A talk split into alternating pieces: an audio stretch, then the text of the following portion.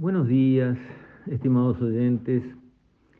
Quisiera referirme hoy de nuevo, y ya van unas cuantas veces, al accionar de los sindicatos en nuestro país, que yo creo que está llegando a niveles que la gente de bien, la gente normal, el uruguayo de a pie, que se rompe el lomo trabajando, cumpliendo con sus obligaciones, pagando sus impuestos, y está cansado. Algunos pensadores le han llamado el cansancio de los buenos, porque el abuelo, el bisabuelo, incluso hasta el padre de ese uruguayo de a pie, que cumple con todas las normas, que trabaja eh, a más no poder. Sus ancestros, bisabuelo, abuelo y hasta el padre, progresaban, progresaban significativamente. En 10, 20, 30 años había una gran diferencia en su patrimonio, en lo que había podido generar de recursos. Hoy no. Los buenos se desloman trabajando, cumpliendo con las normas, pagando los impuestos, y cuando miran hacia atrás, ¿qué lograron hacer en 30, 40 años de sacrificio? La horrible respuesta que se tienen que dar a sí mismos mirando al espejo es nada. Y muchas veces es negativo. Tienen menos que los que tenían cuando empezaron. Perdieron activos de la familia. Eso está pasando hoy y la gente se está empezando a cansar, a cansar de los trámites, a cansar de los impuestos, a cansar de la burocracia y a cansar de los sindicatos. Porque un día sí y otro también tenemos un, sindicato en el Uruguay armando lío, uno tras otro. Están como libretados. Desarma su acción uno y la toma otro. Afloja uno y empuja el otro. Todos los santos días, en un plan que se está volviendo cada vez más evidente de acoso y derribo contra el gobierno, que le vaya mal, trancarlo, complicarlo, hacerle perder tiempo a sus ministros, a sus directores, a las personas que tienen que estar pensando en cómo hacer para que a este país le vaya bien para todos los uruguayos. No, tienen que estar en interminables negociaciones por temas que a veces uno los mira y dice, pero ¿de qué estamos hablando? Sindicato del Banco República, 16 sueldos cobran. Y el más, más, más infeliz de los funcionarios del Banco República, recién entradito, que no sabe nada, no sirve para nada, ese tiene un sueldo que sería el sueño a cobrar por la mitad de los uruguayos. Pero hacen paro, una marcha, marcha a Punta del Este a molestar una fuente de ingresos importantes para el país, el turismo, decisiva para otros uruguayos que han pasado las de Caín en las temporadas anteriores, horribles, con temas de pandemia hoteles cerrados, restaurantes cerrados, empresas de transporte de turistas y de pasajeros cerradas, puestos de trabajo perdidos a mansalva. Y hay que ir ahí a hacer una demostración para que los turistas vean los problemas que hay en Uruguay, la gran insatisfacción que hay en Uruguay. Y van a, van a marchar por la, por la interbalnearia que se llama General Liber Sereni.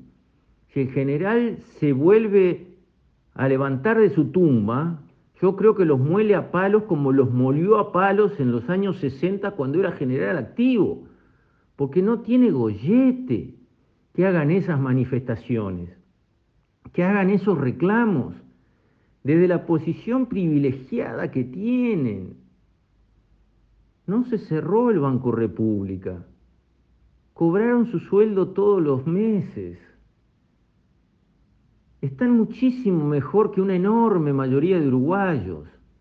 Estamos en plena pandemia, un lío atroz a nivel mundial. Y hay que reclamar por la política económica del gobierno. Y después de los del BRO, los de ANCAP, que se dieron el lujo de cerrar la refinería, algo que no se hacía en 50 años, lo hicieron en diciembre, reclamando qué, qué problema tienen los funcionarios de ANCAP que es tan espantoso para cerrar la industria más grande del país, de todos. Esa industria no es del sindicato de ANCAP, es de todos los uruguayos, o no es de todos los uruguayos. Y la cerraron por un día y se rompió. Vaya a saber por qué, pero costó dos millones de dólares de todos los uruguayos, no del sindicato, ponerla a funcionar otra vez. Y ahora los funcionarios de ANCAP arman lío por las plantas de Portland, porque no quieren que ANCAP avance el directorio de ANCAP, que es quien decide cómo corresponde. A la empresa la conduce su directorio, como debe ser, no su sindicato.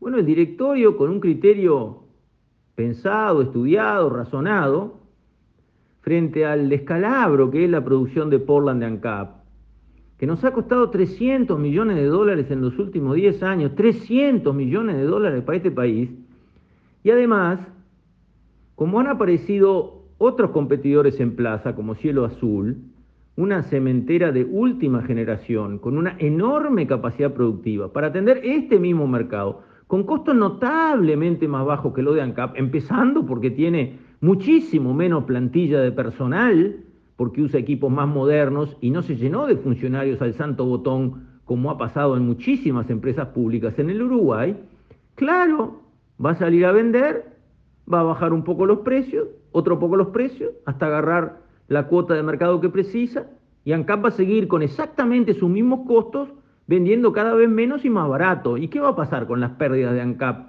en materia de Portland?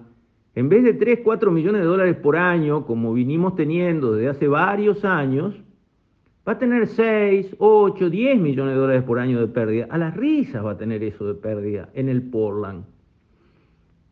Pero el sindicato hace lío porque no quiere que el directorio busque un socio para ayudar a la producción de Portland de ANCAP a dejar de ser ese pozo sin fondo que le traga plata a todos los uruguayos, no al sindicato, ¿eh?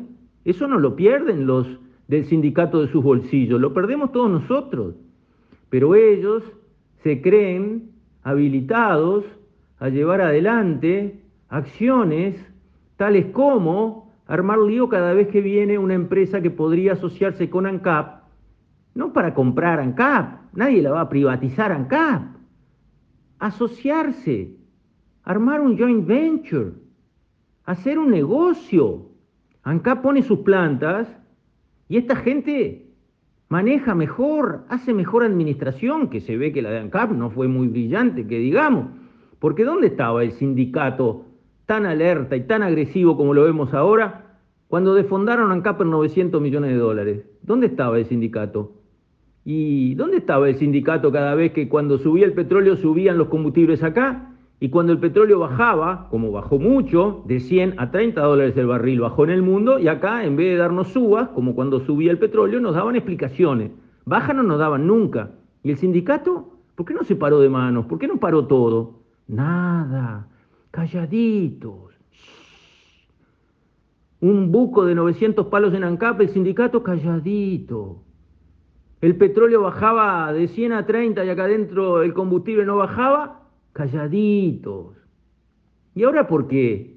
Están hechos unos guapos bárbaros que hacen lío todos los días, turnándose con otros sindicatos para complicarle la vida al gobierno. ¿No será por ideología?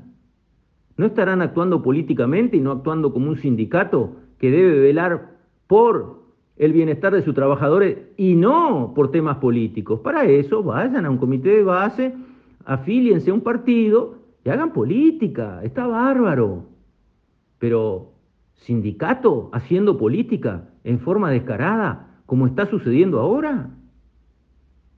Los buenos de este país que yo contaba, que nos estamos cansando, porque miramos para atrás y vemos lo que hicieron nuestros ancestros que nos trajeron hasta acá, vemos lo que nos hemos deslomado en décadas de trabajar, cumplir con las leyes, pagar los impuestos, ser buenos ciudadanos, y vemos los resultados que no son culpa nuestra. No es que somos haraganes, no es que despilfarramos la plata y la timbiamos, no, es que este país, por acciones como estas que vengo comentando, que se multiplican una, dos, tres, cien veces y suma y sigue a lo largo de todo el país, todas las industrias, todos los temas, es un país donde está muy difícil producir y ganar decentemente un ingreso. Muy difícil, todo está carísimo. Los impuestos se llevan la parte del león de lo que uno produce y todavía hay que aguantar estas acciones de los sindicatos. Como decía al principio, el cansancio de los buenos en este país se está sintiendo. Con esto, estimados oyentes, me despido. Hasta mañana, si Dios quiere.